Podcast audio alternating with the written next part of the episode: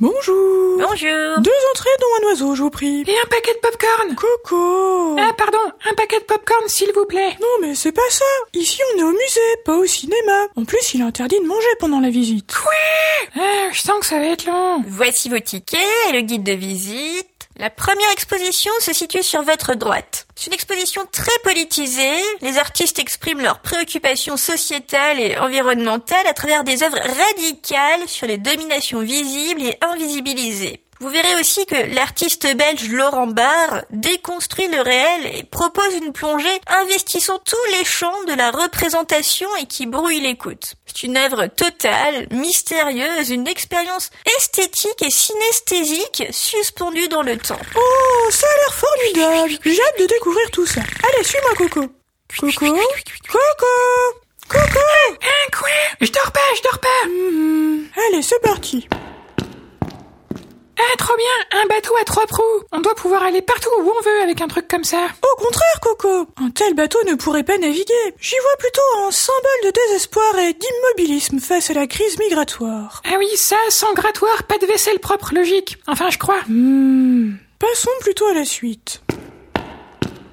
Alors là, tu vois, pour cette œuvre, l'artiste a Ah, attends, je sais, c'est facile. Ces rouleaux de papier toilette usagés illustrent les effets foudroyants d'un tacos périmé. Cette trace mi-verte, mi-marron est très parlante. C'est une œuvre critique acerbe de la malbouffe. Quoi? Euh... J'admire ton enthousiasme, hein, mais ça n'a rien à voir. Ce sont des lanières de papier que l'artiste a fait tremper dans différents cours d'eau du monde entier pour interroger notre rapport aux rivières. Vois-tu, le papier est capable d'absorber à la fois l'eau et l'encre, et s'apparente alors à une mémoire, un récit des conflits tragiques de notre monde. Mhm. Ouais, j'avais pas vu ça comme ça. Ah tiens, une banane, ça tombe bien, j'ai un petit creux. Coco Non C'est une œuvre de Maurizio Cattelan estimée à 150 000 dollars Ah ouais? L'inflation sur les fruits et légumes, c'est vraiment horrible. Et sinon, euh, ça veut dire quoi? Qu'on peut jamais manger quand on veut Absolument pas. Vois-tu, c'est une façon impertinente, d'ailleurs ça devrait te parler, de mettre en perspective la valeur qu'on attribue aux biens matériels, et notamment aux œuvres artistiques. Hmm, mais dans ce cas, quitte à suspendre des bananes, est-ce qu'on peut pas tout simplement les laisser sur les arbres? Mais il n'y aurait là aucune intervention, aucun concept artistique développé. Mais si je prends une photo de l'arbre à banane et que je la scotche sur un mur, là, ça devient bien de l'art. Oui, oui, ça peut. Enfin, c'est plus compliqué que ça. Et si c'est de l'art, ça vaut des dollars. Oh, tu sais, la plupart des artistes ne vivent pas de leur art. Eh ben, ils doivent manquer d'imagination, parce que si déjà une banane scotchée sur un mur, ça vaut 150 000 dollars, je te dis pas si t'accroches une pastèque. Podcast Bienvenue dans le podcast de Coco et Mémé. Cet épisode est sponsorisé par la gouache Cléopâtre. La gouache Cléopâtre, la peinture qui envoie la purée. Allez, on envoie les news. Aviation. Air India a été condamné à 34 000 euros d'amende après qu'un homme d'affaires ivre a uriné sur une passagère. L'homme a été emprisonné et licencié de son travail. Oh oh J'imagine pas ce que ça aurait donné si c'était la grosse commission. Le saviez-vous? Jusqu'en 1830, il n'y avait ni droite ni gauche pour les chaussures. Y a pas à dire, la vie c'était plus facile avant. Et enfin, Normandie. 2,5 tonnes de cocaïne ont mystérieusement échoué sur une plage à Cherbourg. Ah ouais Je sens que les réalisateurs du film Crazy Bear vont faire une suite toute trouvée. Ça s'appellera Crazy Shark. En parlant de se poudrer le bec, on retrouve tout de suite Docteur Memeux. Bienvenue dans Docteur Memeux, l'émission qui répond à toutes vos questions. Aujourd'hui, nous avons un message de Jean-Pierre Pivert.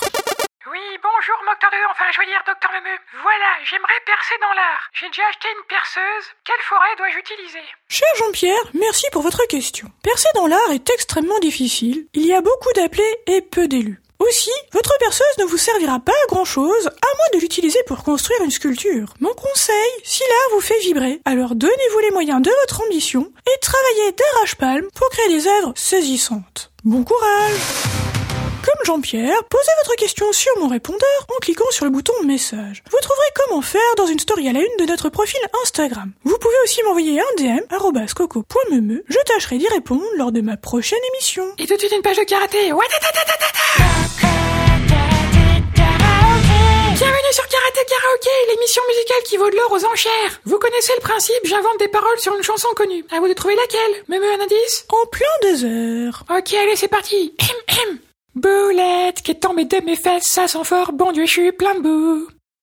Banane, je m'écroule sur le sofa, je crois que ça me sauve dans le garde-boue. Un bidon lessive pour laver mon slip, ça me file la chair de poule. Pikachu miaou. Vous avez deviné ce que c'était? Postez votre réponse sur Insta, en story ou en commentaire et n'oubliez pas de nous taguer coco.meme. La réponse de la semaine dernière était bien sûr You Got Time de Regina Spector, qui n'était autre que le générique de la série Netflix Orange is the New Black.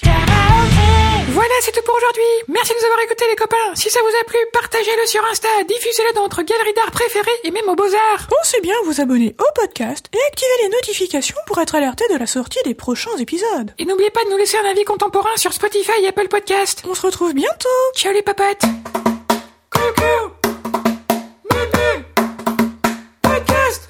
cette grosse pilule rouge, c'est incroyable Ça, ça représente les malversations du secteur de l'industrie pharmaceutique. Ça signifie aussi que la pilule est dure à avaler pour le public. C'est aussi un clin d'œil évident au film Matrix, où Neo doit choisir entre une pilule bleue pour rester dans une ignorance confortable et une pilule rouge qui représente l'accès à une réalité cachée et dérangeante. En somme, c'est une œuvre à la fois simple et totale. Euh, Coco, c'est l'extincteur. Quoi?